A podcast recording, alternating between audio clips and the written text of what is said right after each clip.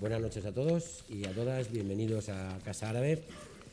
Eh, Casa Árabe ha dedicado un ciclo de conferencias durante este año a diversas capitales del mundo islámico, no solo desde una perspectiva de historia medieval, sino también desde su condición contemporánea. Hemos hablado de ciudades como Marrakech, Fez, Córdoba, Damasco o El Cairo. Son muchas las ciudades que nos quedan por abordar y posiblemente lo hagamos a lo largo de la programación del año que viene. Alejandría es, sin duda, una de esas ciudades en las que la historia ha dejado una impronta singular y es muy posible que a ella le dediquemos una de estas sesiones en los meses venideros. La ubicación de Alejandría, abierta a un Mediterráneo testigo de un continuo tránsito cultural, la ha convertido también en el escenario de obras de importantes autores contemporáneos, como es el caso de Cavafis o de Lawrence Darrell. Hoy tenemos con nosotros a Ibrahim Abdel Mejid, uno de los escritores egipcios actuales más relevantes, en cuya obra la ciudad de Alejandría es también un elemento esencial. Él reside actualmente en el Cairo, pero nació, vivió su infancia y juventud en Alejandría, en cuya universidad se licenció en Filosofía y Letras. Es un escritor que combina su labor de novelista con la de periodista o cronista de la actualidad, algo que se puede intuir al leer la novela que hoy presentamos, repleta de referencias a la actualidad del momento histórico en el, que transcurre la acción, los años de la Segunda Guerra Mundial. Ibrahim Abdel Mejid ha escrito numerosas novelas y cuentos y ha obtenido importantes premios por su labor literaria. En 1996 él obtuvo el premio Naguib Mahfouz, otorgado por la Universidad Americana del Cairo por su novela El otro país. En este mismo año obtuvo el premio a la mejor novela en la Feria Internacional del Libro del Cairo por su novela que presentamos esta noche, Nadie duerme en Alejandría. En el año 2004 fue galardonado con el premio de excelencia literaria otorgado por el Estado egipcio.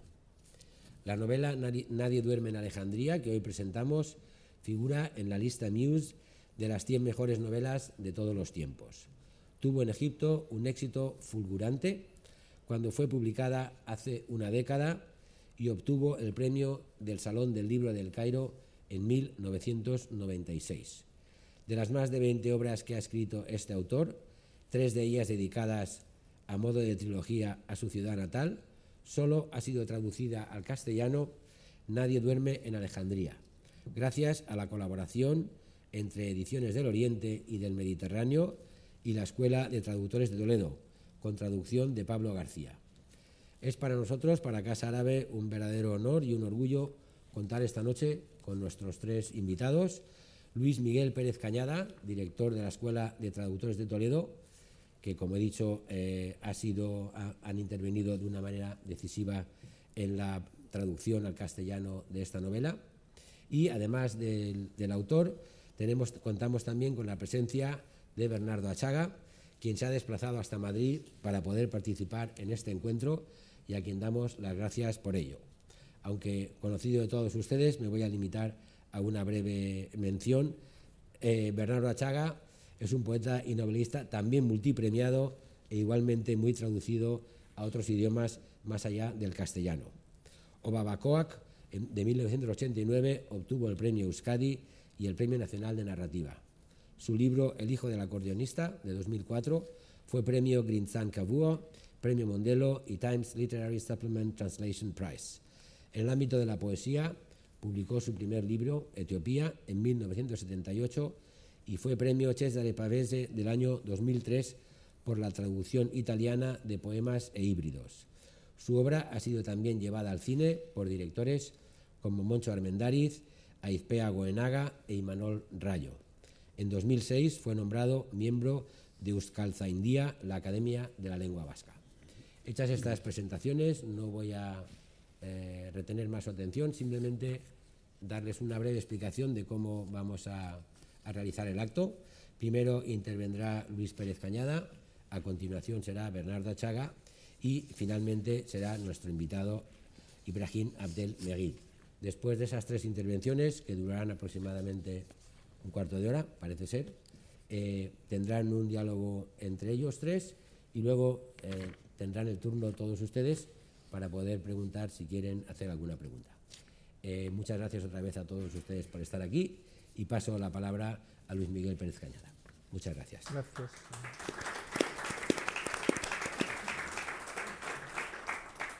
Muchas gracias, eh, Pedro, por la invitación. Muchas gracias a, a Casa Árabe por acoger.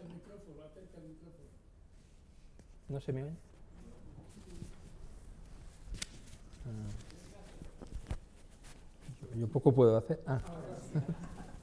Vale, me cierro el cuello entonces.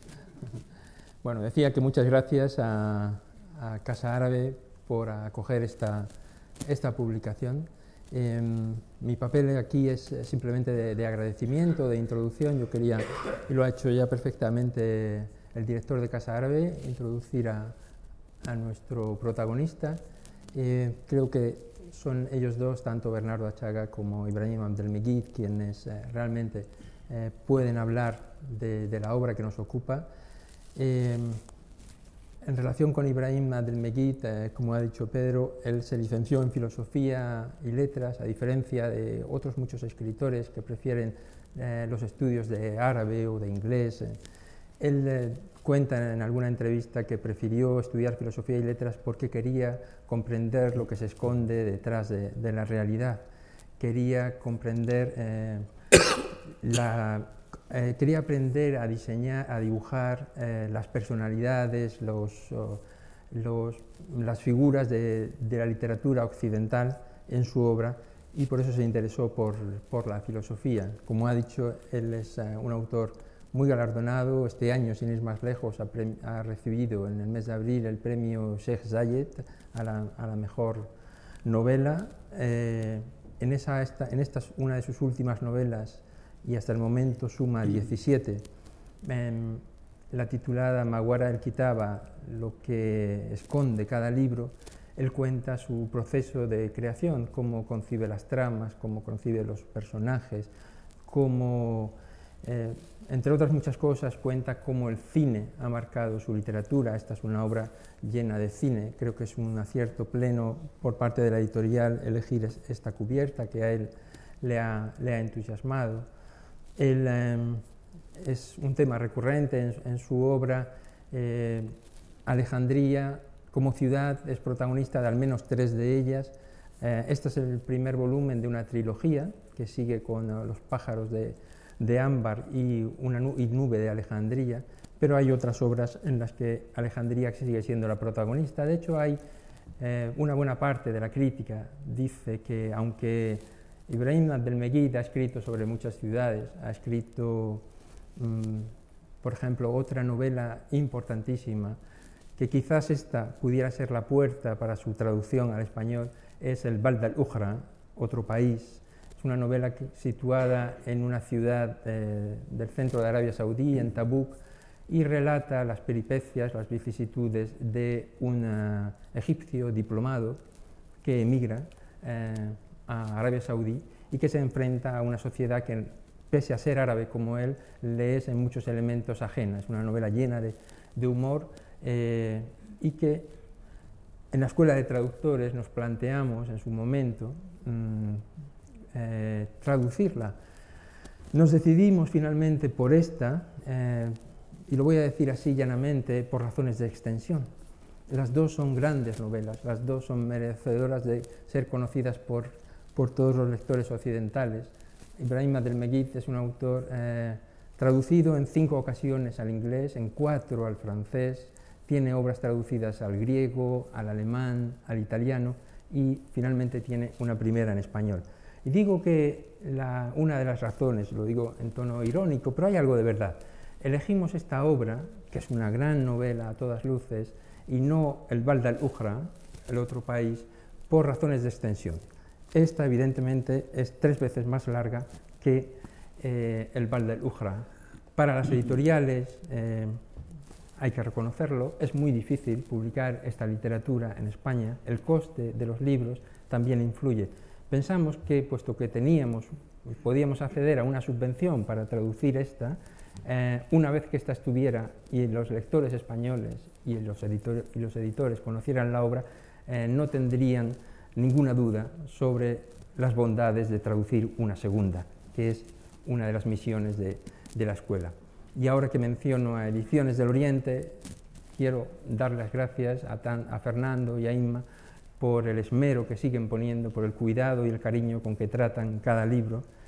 Las gracias al traductor, a Pablo García Suárez, porque una vez ha demostrado, una vez nos ha sorprendido con un excelente trabajo de traducción.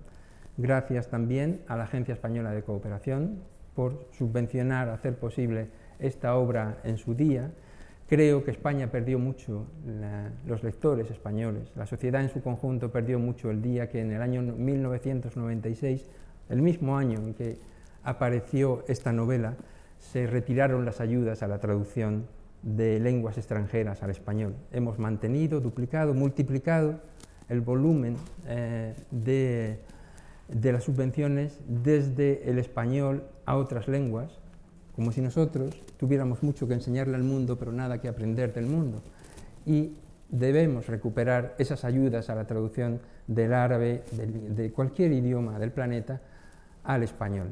Para la escuela eh, es hermoso, es una misión eh, noble que, bueno, de la que nos sentimos muy orgullosos cada vez que podemos poner un nuevo título, sobre todo si se hace con con una belleza y con una calidad como la que yo creo que tiene esta obra. Mm, yo no quería extenderme más, creo que son ellos realmente quienes nos tienen que contar eh, sobre esta obra eh, y habíamos pensado, como bien anticipó el director de Casa Árabe, eh, una vez que, que, Bernardo nos proponga su reflexión a partir de la lectura de este libro y que Ibrahim nos hable de, bueno, de lo que ha supuesto para él también esta escritura, mm, volver y abrir un diálogo entre nosotros con algunas preguntas sobre la protagonista, sobre Alejandría, sobre cómo es posible que un libro en Egipto como este haya alcanzado la duodécima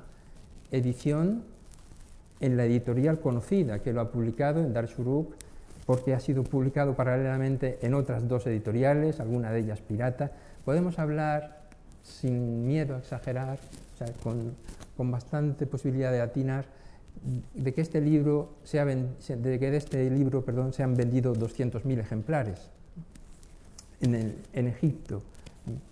Eh, no me extiendo más, eh, reitero el agradecimiento a la Casa Árabe y reitero el agradecimiento a, a Inma y a Fernando y a Pablo por hacernos posible estar hoy aquí presentando este libro.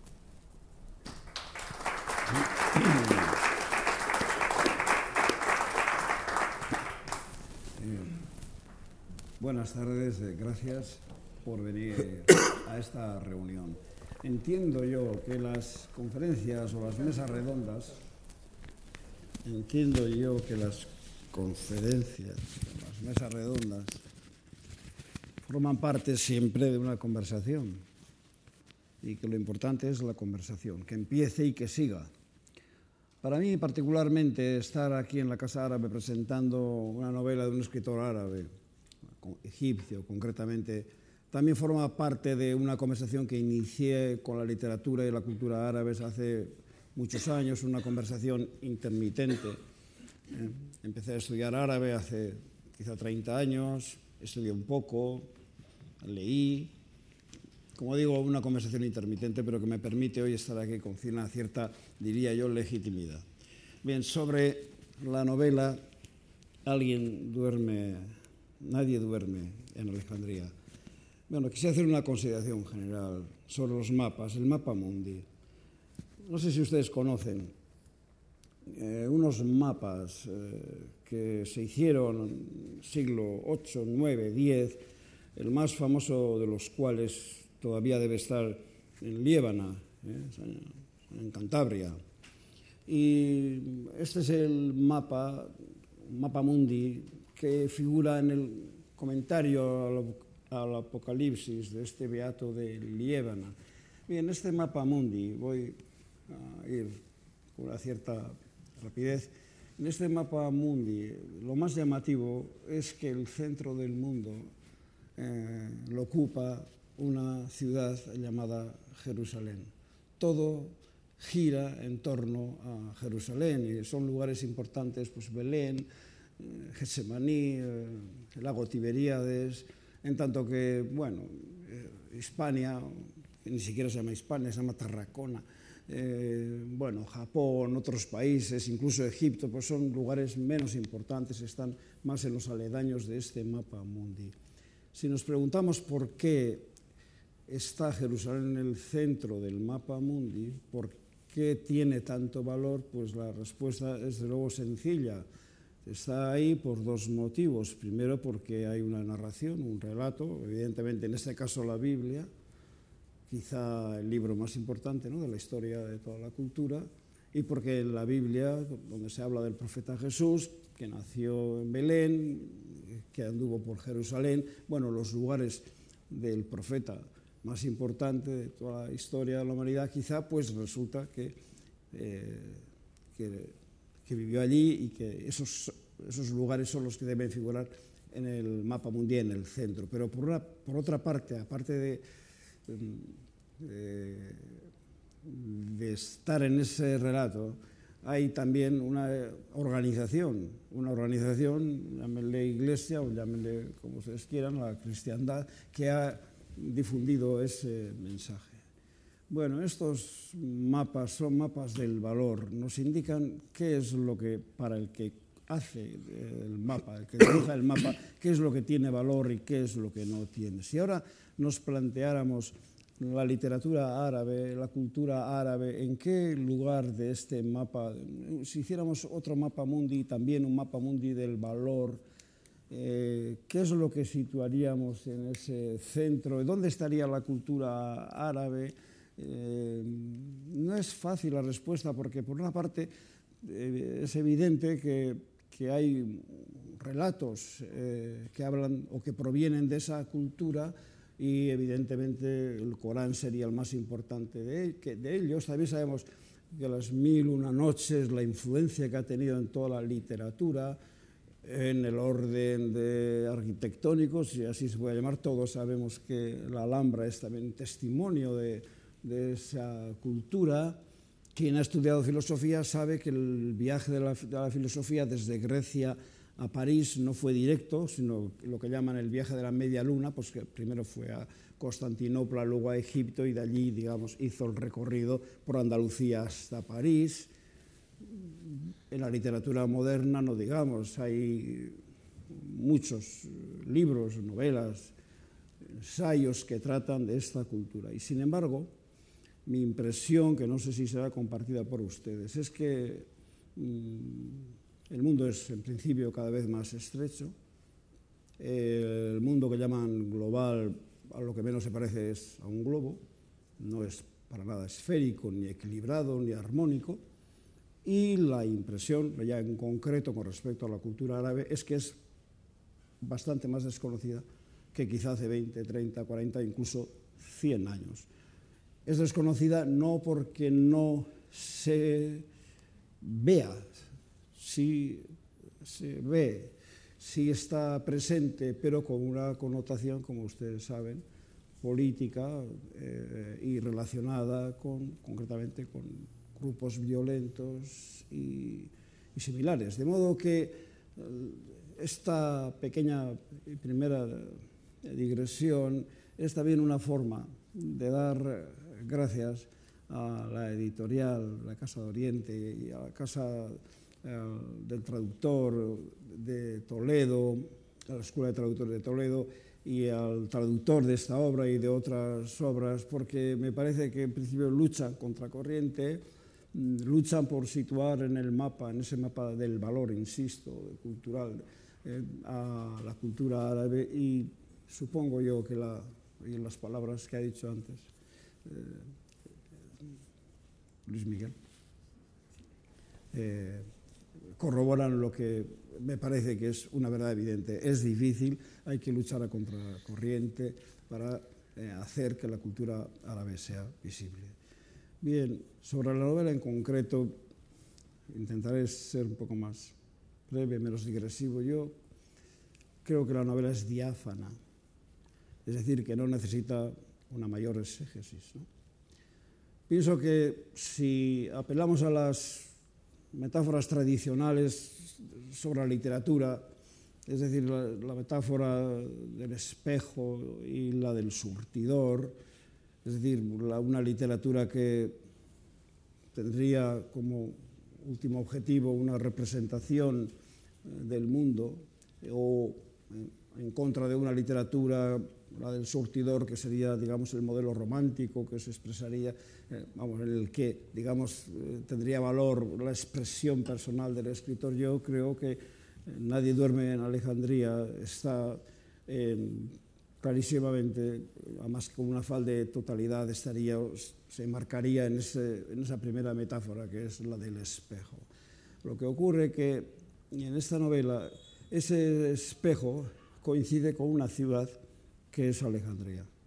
Y haciendo eh, un paso más, dando un paso más, eh, esta ciudad de Alejandría, que es el espejo, es también un mapa mundi, porque quien haya leído la novela o quien la vaya a leer se dará cuenta, se habrá dado ya cuenta, de que eh, en esa ciudad, en ese espejo, eh, gira, eh, casi yo lo imagino, casi como remolinos, gira eh, el mundo, giran todos los acontecimientos del mundo. Además, estos acontecimientos en gran parte de las páginas se, digamos, se suceden en principio sin un ordenamiento jerárquico, de forma que eh, dos líneas después de, de donde se nos dice que, pongamos, Hitler ha ocupado Polonia, eh, se habla del estreno en Alejandría de una comedia musical, o se habla del nacimiento de un niño, de un bebé en tal calle, de tal casa, de forma que todos estos acontecimientos van girando ahora yo imagino ese espejo, ese mapa mundi, ese, esa Alejandría, la imagino esférica, ¿no? y están todos los acontecimientos del mundo girando alrededor de esa ciudad. No se produce, sin embargo, eh, lo que yo he leído en la introducción a las mil y una noches, que digamos sería una especie de secuencia un poco de elementos heteróclitos, un poco desordenada. Bueno, en este caso, afortunadamente en la novela, mm, hay unos elementos que ordenan todo el texto y toda esa serie de acontecimientos y de, y de, y de elementos que, que, digamos, pertenecen a ese mundo. Y esos, esos son esos elementos que permiten esta unión y que el texto no se disuelva o no se, son los personajes. Es decir, que lo primero, y es mi primer elogio directo a la novela, porque sé lo difícil que es, mmm, es extraordinario lograr que una ciudad y que un mundo de acontecimientos tenga tal presencia y que eso no destruya los personajes, es decir, que los personajes vayan perdiendo relevancia en ese mare magnum de cosas. Sin embargo, no sucede así. No sucede así. Y eh, la historia de la amistad, por ejemplo, de Magdalene y de Dimián, por ejemplo, es eh, una especie de eje sobre el que todo va a girar y, sin embargo, el eje permanece perfectamente nítido, ¿no? igual que permanecen nítidos todos los personajes, incluso los secundarios que figuran en la novela. Es un gran logro, me parece. Es difícil. Bien, hay algo, eh, además, en esta, igual abuso de la metáfora, pero en este espejo, en esta ciudad, en este mapa mundial, hay algo en la novela que es notorio. Es notorio, es evidente que el autor pertenece a ese mundo, que el, autor es interior a ese mundo. Eh, para mí es muy importante. Es decir, para abreviar y como no quiero que el tiempo pase como creo que está pasando, eh, sería exactamente lo contrario a un turista.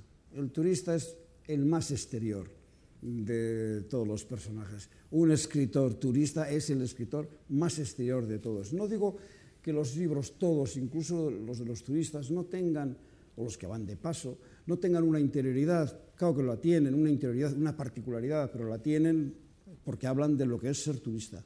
Pero no, en este caso, no hablaría jamás de lo que es Alejandría. Bien, esta interioridad yo la percibo, por ejemplo, claro, en las citas del Corán. Extrañaría mucho que un escritor, incluso un escritor aficionado a la lectura de libros religiosos o una cierta cultura religiosa, pudiera citar el Corán con la probidad con que se cita en este libro, que da una idea de interioridad, porque a través de los pasajes del Corán y de quien los dice, los personajes de Magdedín, que se sabe el Corán de memoria, bueno, nosotros vamos percibiendo la verdad de ese mundo, ¿no? la verdad poética de ese mundo. Bueno, evidentemente también se nota esa interioridad en su relación, su, su, filiación, diría, con una obra clásica como es Las Mil y Una Noches, y hay una composición del libro que a veces recuerda. Eh, de repente Hazán, por ejemplo, el personaje cuenta una historia y eso recuerda inmediatamente un esquema narrativo que es el de las mil y una noches. Bien. La interioridad también se percibe, que es particularmente a mí lo que más placer me produce en los detalles mínimos. ¿no? Suele decirse que la verdad está en los detalles, incluso se ha dicho que Dios está en los detalles. Bueno, pues en la novela eh, también Dios está en los detalles. Hay uno un detalle que no me resisto a, a contar, que es el del bebé que aprende a distinguir eh, el sentido que tiene la alarma, la sirena que anuncia el comienzo o la proximidad del bombardeo o el fin del bombardeo. ¿no? Y es un bebé que no sabe ni hablar y aplaude cuando suena la sirena que sabe que indica el fin del bombardeo. Ese detalle es tan interior a un mundo que solamente una persona que está ahí ¿no? Por familia o puede percibirlo. ¿no? Bien, hay una tercera o cuarta, ya no lo sé, eh, digamos, eh, hay un cuarto elemento de, y más, es más, digamos, difícil de decirlo y es, a veces eh, da lugar a malentendidos, pero es el de la lengua. esta, uno puede preguntarse, ¿podría escribirse esta novela en otra lengua que no fuera el árabe? Eh, bueno, claro, podría hacerse, ¿no? Esto es evidente, todo se puede hacer. Sé yo perfectamente que el asunto de las lenguas, en qué lengua escribir, yo, claro, al escribir en lengua vasca, en principio tengo, digamos, al menos no sabiduría sobre el asunto, pero sí tengo mucha experiencia sobre estos temas. Bueno, yo, por ejemplo, me he dado cuenta, y lo digo solamente para que, en fin, advertir de la de la complejidad de este problema, por ejemplo, lo que sucede en, en, África con los escritores, por ejemplo, de Nigeria, que no saben exactamente en qué lengua deben escribir, porque son muchas lenguas, mmm, cada una tiene su connotación, unos quieren escribir en inglés, otros... Bueno, quiero decir, es una lengua que al principio yo no hago en este sentido, mmm, no me decanto por ninguna opción. Lo que sí hablando ahora ya otra vez del libro literariamente, yo me pregunto, ¿se puede hablar de ese espejo que es Costa, mm, Alejandría, mapa mundi, ¿se puede hablar otra lengua? Bueno, si tomamos una, la división clásica de, de, lo que es una ciudad, urbe, eh, civitas y polis, de la urbe efectivamente se puede hablar, a lo mejor no citaría también los topónimos como lo hace el escritor, quizá, pero podría hacer, podría hablar de la urbe, de hecho, lo hizo Durrell y lo han hecho otros escritores. También podría hablar de la polis en el sentido de las historias políticas ¿no? de la ciudad, aunque tampoco me parece que siendo exterior a esa realidad se pueda saber muy bien estas relaciones que a mí me han extrañado entre coptos, cristianos y musulmanes, pero también creo que se podía hablar. Ahora bien, se podría hablar de las cívitas en otra lengua que no fuera eh, el árabe en este caso. Es decir, se podría hablar de Magdedín, de Zara, de Dimián, de Hamza, de Rushdie, de, de um, Cami, Camelia.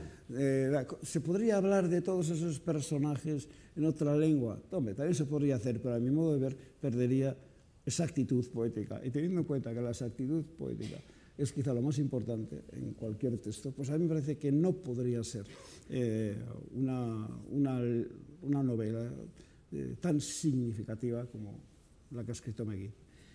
Em, sé que hay escritores en árabe, en Francia está lleno de escritores eh, árabes que escriben en francés. Supongo que hablan de otra particularidad, que hablan de otra interioridad, pero no creo que fueran capaces de escribir una novela como Nadie duerme en Alejandría. Por cierto, cita de García Lorca. ¿eh? Bueno, acabo con otra pequeña reflexión. Me parece que los escritores, como todo el mundo, rehuye todo lo que parezca literariamente peligroso. Es decir, que por ejemplo, cuando un escritor advierte que está escribiendo y que va que está preparando un encuentro entre dos personajes, empieza a pensar cómo va a resolver ese encuentro. Y muchas veces es terriblemente difícil, así que intenta escapar de ese encuentro. Me digo, digo, por ejemplo, que en esta novela hay un encuentro entre Rusdi y Camelia, hay un encuentro de Hazan con sus antiguos compañeros. Claro, ha desaparecido, vuelve a aparecer y hay un encuentro. Yo, como escritor, doy fe de que estos encuentros son terriblemente difíciles de plasmar en una novela. Normalmente, entonces se lo he comentado en fin, a él en la mesa. Normalmente esto se hace eh, recurriendo a la primera persona, porque la primera persona siempre puede decir que en el momento del encuentro uno estaba nubilado y por lo tanto no supo muy bien lo que pasaba, y eso la primera persona lo permite. ¿no? Pero él en tercera persona se enfrenta. Es un escritor que eh, casi siempre va en línea recta al hecho eh, que narra, ¿no? lo cual es una gran virtud. Bueno, mayor virtud es todavía, ya, ya acabo, es mayor virtud la fuerza poética que tienen muchos de los pasajes de este libro. Yo recomiendo, por ejemplo, el traslado del hermano mayor muerto, Baji, en el coche. Hay una, página que es un sueño, parece un sueño, es el cómo lleva a su hermano, es de una belleza muy, muy pocas veces vista, en fin, difícil de encontrar. Y bueno, el pasaje de cuando Dimián está deprimido y va, está deambulando por, por Alejandría, también son pasajes de una, de una gran, gran belleza. Como ya me he pasado de tiempo, pero acabo, eh, lo he copiado de un correo electrónico que he recibido, recibido hoy mismo. Yo hablé a un amigo mío eh, egipcio que vive en Asturias y que es allí profesor, Hanafi Ramadán, yo le, di, bueno, le hablé de que hoy iba a venir aquí a la Casa Árabe a hacer esa presentación. Entonces, bueno, no le pedí nada, pero él a la vuelta pues me escribió lo que podría ser, y además yo creo que se lo vamos a pedir, eh, una reseña del libro, ¿no? Entonces me dijo Hanafi Ramadán, el autor utiliza el marco histórico como entorno donde se mueven los personajes de la ficción y al mismo tiempo la ficción utiliza de forma eficiente el marco histórico de la época descrita. La mera enumeración de los nombres, barrios, calles, eh, convierte a la ciudad, bueno, que va, bueno eh, cómo se va mezclando la historia. Es un testigo que de un espacio cambiante, los personajes, un órgano, la ciudad es un órgano vivo que sufre con el sufrimiento de sus habitantes, etc. Bueno, eh, la gran historia y la pequeña historia se mezclan en este libro, en esta novela, y creo que será para cualquiera un gran placer leerla tranquilamente. Bien.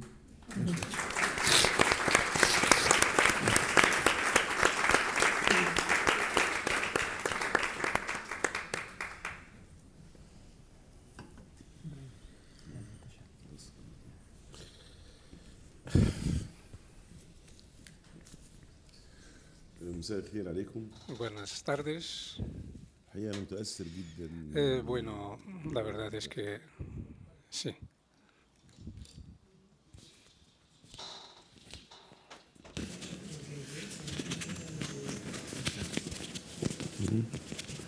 معقول كده؟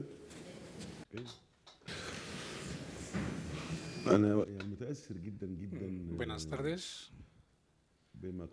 Eh, la verdad es que estoy bastante emocionado por lo que ha dicho el gran escritor Bernardo Chaga. Eh, es verdad que cuando venía aquí pensaba que cada uno iba a hablar de sus obras, pero luego cuando me di cuenta, cuando llegué aquí, que él iba a hablar de mi obra, la verdad es que esto me ha emocionado. Y más aún cuando, con lo que acaba de decir. Se lo agradezco mucho, se nota la gran sensibilidad y eh, que mm, sobrepasa con creces el ojo crítico, meramente crítico. Así que le estoy muy agradecido por esta intervención, por estos matices y estos gestos y, miradas. Muchas gracias, por supuesto, también a eh, mi amigo eh, su colaboración por la edición y la eh, traducción del libro, además de muchos agradecimientos muy encarecidos para la Casa Árabe, eh, por supuesto para el traductor. Eh, aquí estoy en Madrid, eh, llevo 10 años sin venir a Madrid y la verdad es que se nota muchísimo los cambios, gratos cambios, por cierto. También quiero extender mis agradecimientos al querido público. ahora bien, si mm, tengo que hablar de esta obra, de esta novela. Eh, eh, la verdad es que los niños, sobre todo en nuestra generación, que ya somos viejos, pues los niños eh, en las casas los padres les contaban eh, historias, historitas sobre mil y una noches, sobre los genios, eh, esas cosas. En mi caso era distinto porque mis padres me relataban cosas sobre la Segunda Guerra, sobre la Segunda Guerra Mundial, los bombardeos, las personas que murieron en Alejandría, los desplazados. Eh, porque yo nací justo después del un año después de la guerra. Así que siempre tuve esa curiosidad, para, eh, siempre tuve mucho anhelo para ver muchas películas sobre las, la Segunda Guerra Mundial, eh, sobre eh, las, las, guerras, las batallas de Tobruk, por ejemplo, en Libia, las guerras de liberación de Francia, y también los grandes éxodos, los, la gente que huyeron que se fueron a España, realmente era mi pasión.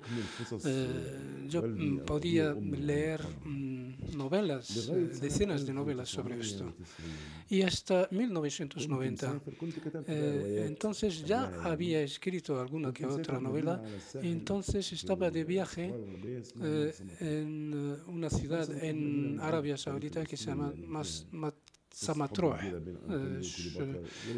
una ciudad que está cerca de Alejandría. Y ahí pues estaban también historias que se han escrito y que, hablaban de Cleopatra. Y ahí pues había una, eh, un, lugar donde hubo una de las grandes batallas entre los aliados y eh, los, sus opositores. Es una batalla que ocurrió en 1942. Y ahí los aliados, eh, el eje, eh, los países del eje, pues eh, tuvieron una, derrota tremenda. Entonces estaban liderados por Rommel. Y entonces, pero a partir de ahí no hubo ninguna victoria de Hitler en ningún momento. y eh, no eh, volvieron los aliados a perder ninguna batalla. Realmente era una eh, batalla muy importante. Mi padre estuvo trabajando, estaba trabajando en los, eh, en los trenes. Eh, y entonces, cuando yo estaba pequeño, en 1958 concretamente, entonces estaba yo sentado a mi padre, cerca de mi padre, y mi padre estaba con un pequeño cuchillo abriendo su dedo y sacó una partícula muy pequeña. Entonces me contó como que él todavía tiene sus cuerpos, su cuerpo, así como pequeños trocitos de, de pólvora. Eh, y entonces de vez en cuando pues salía algún trocito así. Eh, entonces cuando yo estaba de viaje mm, tenía que descansar en ese lugar donde hubo esa gran batalla que se llama el Alamin. claro, pues ahí tenían eh, cementerios de todos los que habían participado en esa guerra. Entonces, eh, cuando estaba descansando, pues aproveché y visité los cementerios y ahí me vino el recuerdo de todo lo que me decía mi padre. Y entonces ahí tuve un impulso muy fuerte para escribir esta novela. A partir de ahí, pues pasé unos cuantos días con mi esposa, con mis hijos, y a partir de ahí empecé, me involucré plenamente para, eh, para escribir esta novela. Pero es verdad que tenía que preparar eh, la documentación, porque tenía que leer cómo estaban aquellos tiempos, los precios de las cosas, eh, cómo era la vestimenta, eh, cómo eh, eran los calzados, como todos estos pequeños detalles, como son los mecheros o las cerillas, porque yo personalmente cuando escribo sobre algo de historia me, me encanta coger al, al lector y hacerle que viaje a esos lugares, porque así yo mm, eh, siento que estoy en pleno eh, ambiente. Así que mm, paralelamente con esta preparación, pues también mm, deambulaba de vez en cuando y eh, en esos lugares y me quitaba la, camisa y me quedaba descalzo para justamente sentir lo que sentían esas personas. Y visité ese lugar en todos los eh, eh, tiempos, eh, cuando hacía frío, cuando hacía color, calor, cuando hacía viento. Todo esto es para revivir todas esas sensaciones.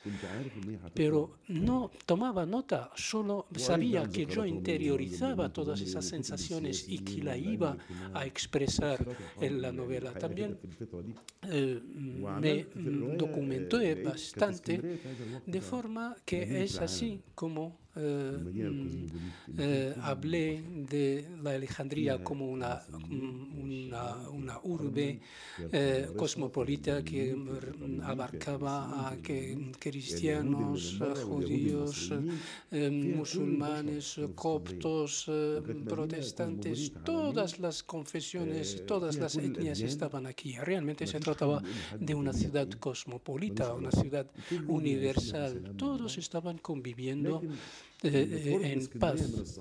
Pero eh, cerca de, eh, cerca de el Sahara occidental es ahí donde hubo más bombardeos desde 1940, cuando intervino Italia para apoyar a Alemania, porque Italia colonizaba Libia y ahí había bombardeos todos los días hasta al punto que había muchos cadáveres eh, todas las mañanas eh, eh, que no se sabían cómo hacer con ellos. Y hasta ahora esos bombardeos, algunos duraban seis horas continuas, todos los días. Eh, y luego, cuando me documenté, que vi que eh, Alejandría, Alejandría solo recibió de todo, todo ese, eh, ese cuantiosos bombardeos, con todos esos bombardeos, pues mm, le tocó a, Alejandría solo tres, nada más. Y muchos escritores escribieron sobre esto, inclusive en Equip Mahfoud. Eh, entonces yo quería, por lo tanto, escribir algo sobre Escandería, algo que conocía y reconocía. Quería escribir una novela con multifaceta y multinivel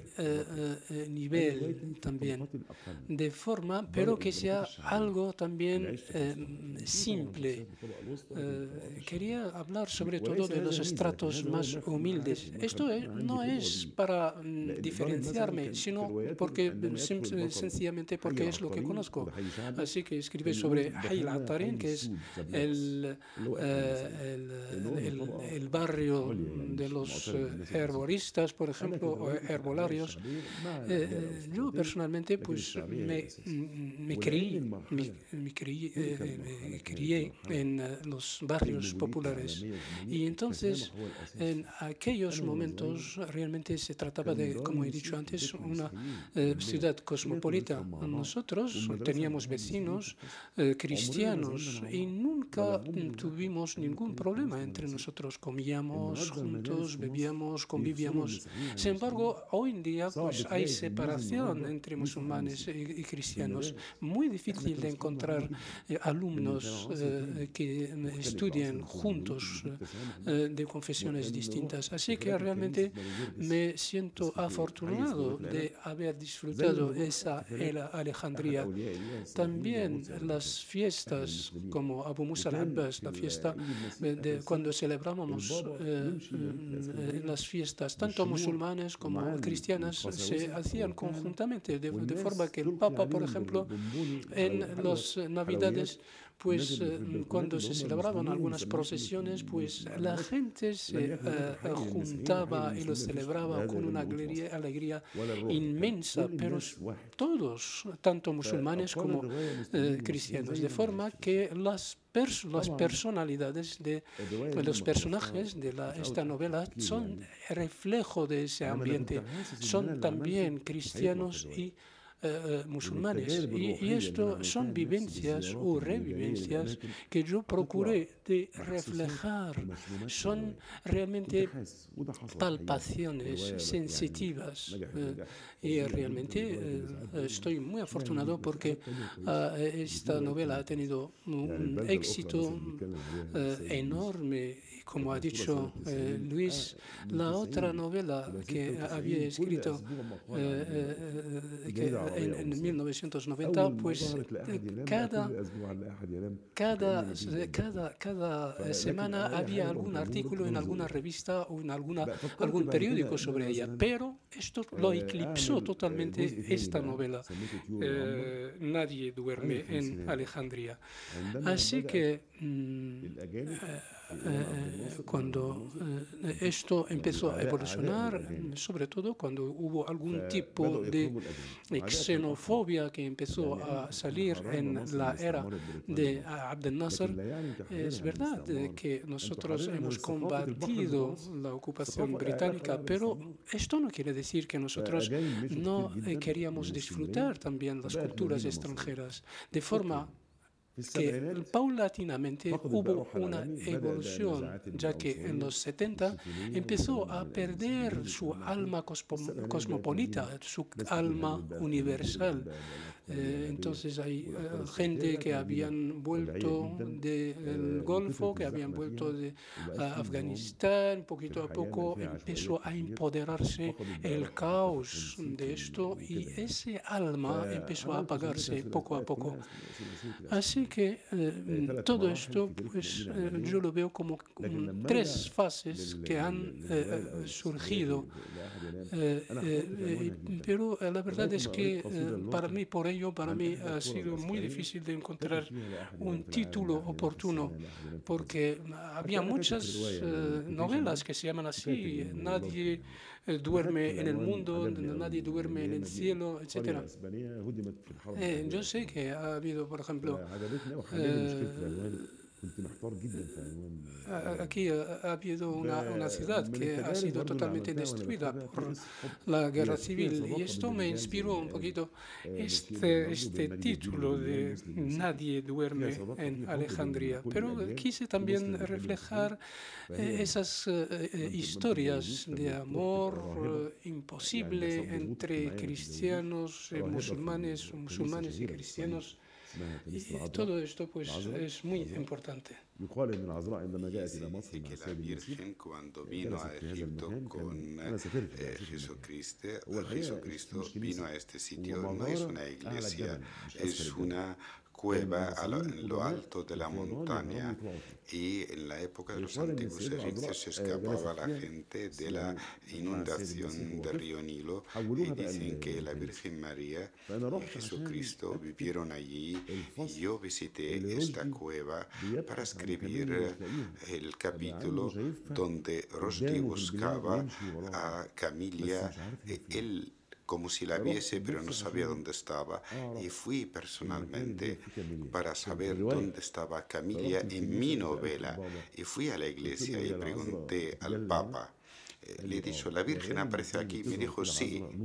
Sí, la llaman Nur, luz, es como una vela que anduviese, que andase por aquí. Y me senté un día entero en esta iglesia para sentir la majestuosidad de este sitio y fui de Alejandría hasta Siut, en el medio de Egipto. Por supuesto, Rushdie, el personaje de la novela, fue andando de Alejandría hasta Siut, en el Egipto medio, y él bajaba en el Nilo para limpiarse y salía del Nilo limpio como Osiris, y así hay una relación con las leyendas, y por eso la gente se enamoró de esta, de esta novela. Y cuando llegó, vio a Camilia y dijo, ya no hay más amor, yo voy a volver a Alejandría, voy a ir a Francia y voy a terminar mis estudios. Pasé un día completo en la ciudad de Asyut.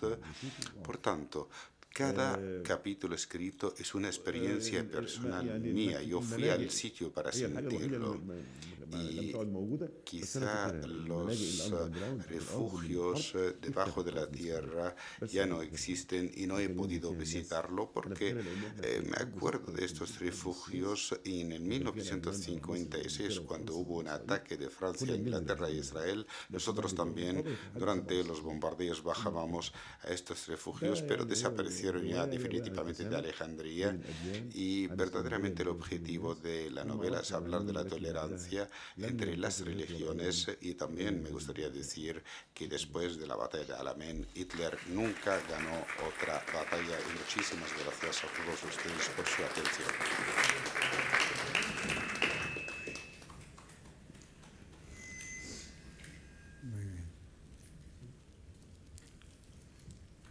Bueno, yo creo que, que, somos muy afortunados de poder escuchar a un autor eh, que nos presenta con esta profundidad y con, con esta pasión una novela como, como, la que aquí presentamos hoy.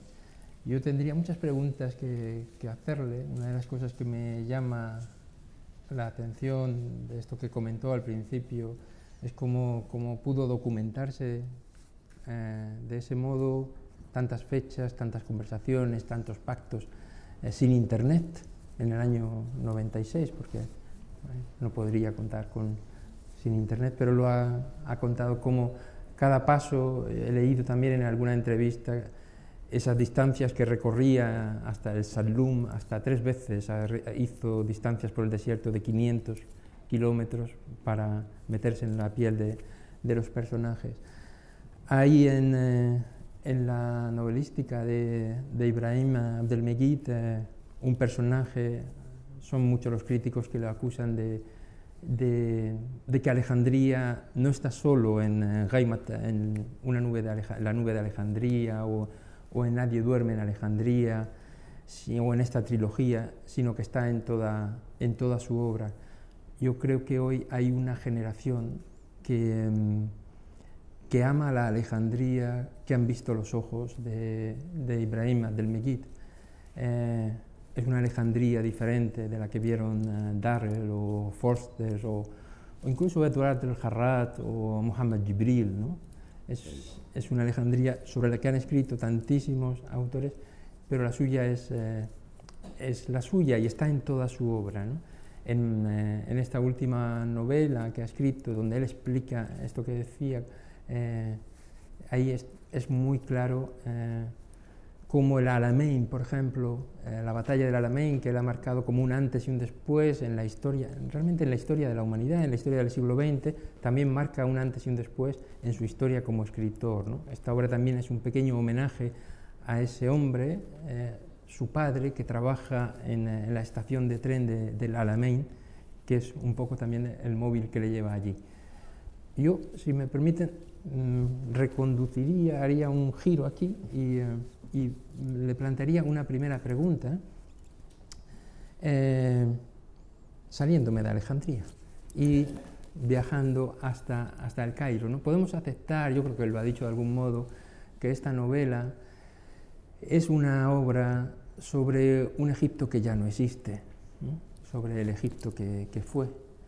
Si, tomemos, si tomamos eh, el ejemplo de Rusdi y Camelia, ese amor que habla de de la tolerancia entre las religiones eh, es algo que, bueno, que él mismo lo ha dicho, eh, se ha transformado. Mm, decía que si nos movemos por un momento de, Alejandría, hay otra ciudad en la que él, sobre la que él también ha escrito mucho y que habla de otra faceta de Ibrahim del Maguid, eh, que es su compromiso político. Él ha escrito, creo que lo ha mencionado también, un diario que se llama Ayem Tahrir, eh, los días del Tahrir, sobre la plaza del Tahrir, donde él estuvo durante 18 días consecutivos, eh, día y noche, eh, cuyos tiene otro libro que se llama No hay semana sin viernes, que habla de esas manifestaciones de todos los viernes a las que él acudía. Si hablamos de este Egipto que que ya no existe y podríamos hablar mucho también sobre la Alejandría que se ha perdido, la especulación, todo lo que ha transformado la ciudad, esa ciudad que en los años 30 tenía hasta 30 mm, salas de cine y que hoy apenas tiene 8, unas salas de cine que marcaron también su vida. Si hablamos de la transformación que ha sufrido Egipto, eh, una pregunta directa, Ibrahim, sería... Eh, qué ha sido de esta revolución de Tahrir eh, y hacia dónde eh, se dirige ahora mismo Egipto. Yo sé que tienes una visión negativa, pero eh, dulcifícala un poco.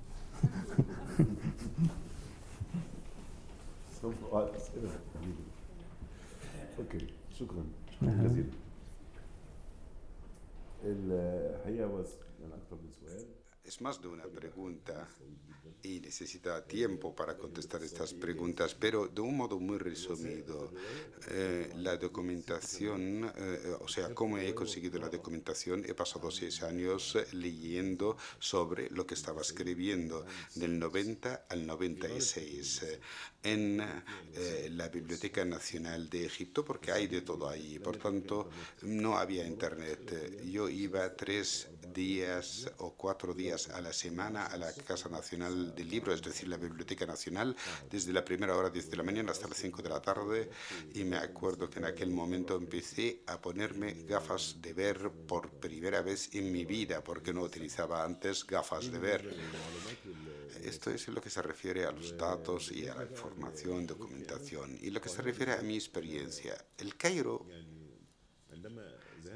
cuando fui al Cairo fui obligado porque en los 70 no había teléfonos para trabajar y no había móviles, incluso el correo, correo ordinario. Cuando mandábamos una carta al Cairo desde Alejandría no llegaba. Por tanto, estaba obligado a vivir en el Cairo, a pesar de que el Cairo para los alejandrinos es una ciudad muy difícil. Los alejandrinos no, les gusta nada el Cairo, porque cinco minutos en Alejandría estás en el mar y en Alejandría tienes, eh, perdón, en el Cairo tienes que, que estar una hora para que veas el Nilo. Siempre digo, Dios me hizo ciego y eh, eh, sordo eh, desde, desde, desde dentro, no de verdad. Por lo tanto, yo no veo ni escucho ruido en el Cairo. Me quedé en el Cairo, me quedé trabajando en un centro cultura, cultural en Hadaiq al-Qubba, en el centro cultural Arrihani, y por supuesto en los 70 trabajaba por la tarde y vivía por la noche y por la mañana no veía el Cairo. Y trabajé así 10 10 años yo era un ser nocturno y ya no puedo dejar el Cairo. Pero eh, el Cairo apareció muy tarde en mis novelas, porque yo empecé a escribir de Alejandría en varias novelas, no solamente en la trilogía, no, no, no, yo escribía antes sobre Alejandría, pero el Cairo apareció en mis novelas después de 30 años de quedarme en el Cairo, pues eh, escribí Atabat el-Bahna y, y No hay semanas sin viernes. Y esta es una novela que utilicé eh, pues internet en este sentido. Eh, es una chica guapísima que tiene una página web y el día del viernes es el día donde ella, cuando ella acepta amistades en toda la semana y todos eh, los que entran en su página web, eh, en este portal de esta chica guapísima, pues eh, todo el mundo decía su opinión sobre Egipto y he utilizado también el dialecto egipcio obligado y en el Facebook pues todo el mundo utiliza el dialecto egipcio. También escribí una novela sobre los años 70 en el Cairo, sobre lo que ha pasado en el Cairo, eh, a dónde se fue el Cairo oh, y cómo el Cairo se convirtió en una ciudad como si fuese provincial, llena de, ideas muy atrasadas, eh, muy atrasadas. Y eh, la llamé, llamé a la novela Hon al aquí está Egipto, aquí está el Cairo, y empecé a escribir así del Cairo. Y finalmente, eh, ayer, ayer fue publicado una novela mía y esta es la última pregunta sobre la revolución de enero, del 25 de enero, y ya no hay una revolución del 25 de enero del 2011, solamente queda el espíritu eh, eh, con ganas de cambio, eh, hubo una conspiración contra la revolución porque los revolucionarios no han llegado al poder y uno de los defectos de esta revolución, aquellos jóvenes no pensaban en gobernar. solamente querían quedarse como una conciencia viva en la calle. Pero la revolución sin poder, autoridad, no vale. Y la conspiración fue muy grande de parte de los hermanos musulmanes y de parte de los contrarrevolucionarios que son los lacayos de Mubarak. La mayoría de los que hicieron la, la revolución están ahora en la cárcel y la mayoría de los hombres de Mubarak son personas súper destacadas ahora. Por tanto, la revolución de modo formal fracasó, pero de un modo objetivo, mm, pues hay mucha gente que quiere mejorar mejorar la situación. No, se han, eh, no han capitulado aún. Y siempre la historia de las revoluciones es así. La revolución francesa misma fracasó y volvió eh, un gobierno monárquico y después de 32 años de aquella revolución empezó la segunda eh, revolución y del 1830 al 1870 la Comuna de París pues hubo también otra, otra fuerza. Y en Egipto hay dos fuerzas. Por supuesto, la revolución del 52 de los oficiales libres y eh, después la fuerza de los hermanos musulmanes del otro lado. Y los jóvenes tienen pues sueños de color rosa eh, y creen que cuando eh, se quedan en la calle gritando, el pueblo pues va a entusiasmarse. No, el pueblo se ha cansado y lo peor que ha pasado es que no había un deseo de llegar al poder. Yo me acuerdo de las primeras elecciones, eh, había un tal Khaled Ali, que es un abogado civil muy famoso, pero todos los jóvenes han votado a eh, los mayores. Y yo siempre escribía, ¿por qué votas a un mayor? Tú criticas a los mayores y estás votando a los, a los, a los mayores también. Yo soy mayor y estoy votando a Khaled Ali, aquel joven. Había mucha inocencia y había una conspiración evidente contra la revolución egipcia del 25 de enero del, del 2011, tanto desde los militares y de civiles de la época de Mubarak y de estados extranjeros y de los hermanos musulmanes alemanes. Y la conspiración era para que fracasase la revolución. Y fracasó. Pero quedaron cosas. Sigue existiendo algo. Por supuesto, ahora mismo es muy difícil que haya otra revolución y que haya un cambio repentino. Necesitamos tiempo y la revolución ahora mismo es como un sueño doloroso. Y yo he dicho, no voy a escribir sobre la revolución hasta que se convierta en un sueño. Pero la revolución, eh, eh, yo he escrito sobre una revolución que pasó en un país que se llama La Wend la y, o la Wendia. Y aquel gobernador de, de la Wendia tenía unos poderes mágicos y echaba a la gente hacia otros tiempos o le devolvía 100 años antes o mil años antes, por tanto no aparecía, no aparecía otra vez. Por tanto, los jóvenes en la plaza Tahrir bajaron a hacer la revolución, pues les echaba hacia atrás, un año atrás.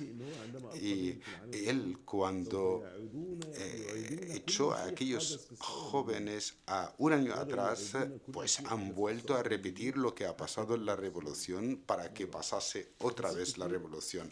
Muchos detalles, mucha comedia, mucha risa en otro país, la Wendy, la o la Wendia, y eh, al final termina la eh, revolución con eh, una victoria, pero la plaza no se llama Tahrir, se llama la plaza Kabir y ya empiezan empiezan a aparecer con una gran actriz egipcia que se llama Suad Hosni, que murió hace mucho, y cuando estaban eh, capturando a aquellos jóvenes, y esta actriz tenía un poder mágico, pues convertía las revoluciones en gatos y podían salir de las cárceles, y el gobernador mandó matar a todos los gatos y empezaron las ratas y llegaron a la casa del gobernador, del gobernador y al final han ganado los jóvenes y hacen lo que no ha pasado en Egipto en la realidad. Y muchísimas gracias.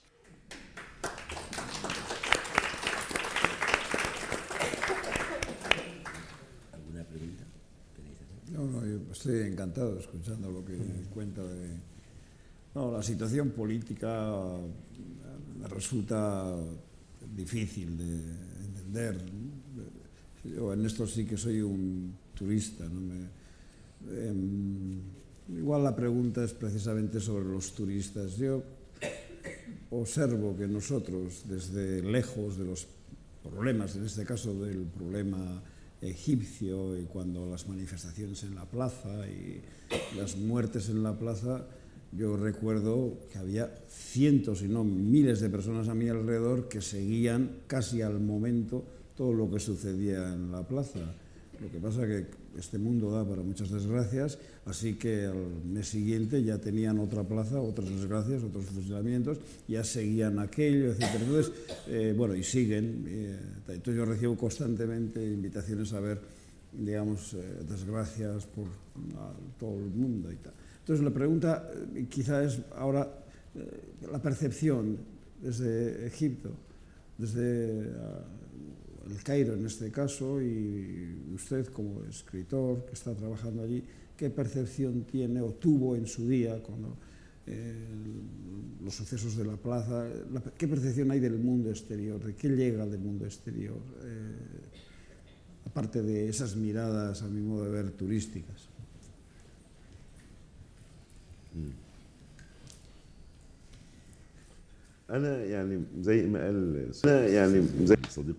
Bueno, como dijo Luis, mi amigo Luis, la verdad es que he estado ahí 18 días enteros en la plaza con los jóvenes y después iba todos los viernes. Yo estuve a punto de morir dos veces acompañado por mi esposa y he estado como testigo eh, eh, directo. Yo escribí un libro que se llama eh, Días de Liberación, que realmente es una autobiografía donde transmití eh, mis sensaciones desde el 28 de enero. yo resumí todo ello en eh, la gran ciudad. Eh, pese a las muertes, a los asesinatos, a las torturas por parte de la policía, de los caciques, para mí seguía siendo como la ciudad noble, porque yo recuerdo como personas en pleno invierno, con toda, todo el hambre que se genera en invierno, y que solo comía un dátil, nada más, un dátil todo el día, y no tenía ninguna sensación de hambre. Y había muchas mujeres con velo, sin velo, pero no había ningún tipo de acoso, no había ningún tipo de molestias. Y todos los que mm, salían de la ciudad, de, de, la plaza, pues sobre todo en los días 28, 29, 30, 31, tenía, estaba amenazado de muerte porque había policías que mataban y había, por supuesto, muchas ambulancias porque había muchos caídos. Había gente que mataban con balas.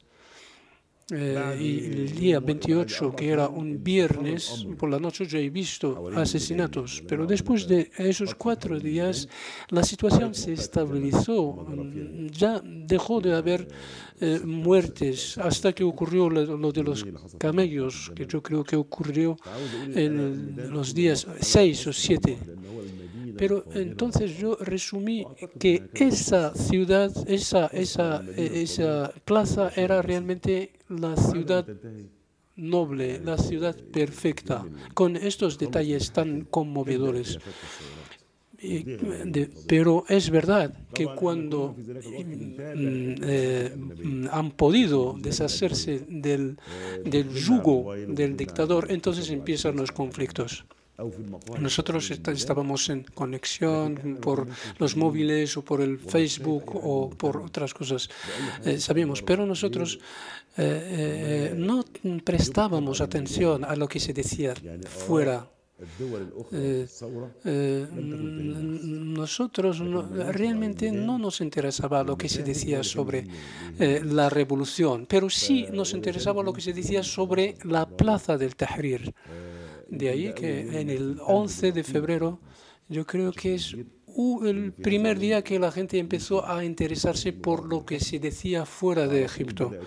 Es cuando ya eh, Hosni Mubarak se, se, fue, entonces muchos países como Francia, Italia, Estados Unidos empezaron a celebrar y a saludar la revolución eh, egipcia. Entonces cuando los egipcios empezaron a prestar un poco de atención a todas estas cosas, pero eh, antes el interés era centrado más bien en la plaza de Tahrir y cómo podíamos proteger a las personas que estaban ahí y cómo podíamos proteger a las casas y las familias y los, eh, las calles. Y todo esto estaba llevado a cabo muy bien, de una forma muy buena por parte del pueblo. Muchísimas gracias a nuestro invitado y al resto de los participantes. Muchísimas gracias a todos ustedes por eh, venir hoy a la Casa Árabe y por intervenir. Esperamos que puedan volver en ocasiones futuras y muchas gracias otra vez. Muchas gracias.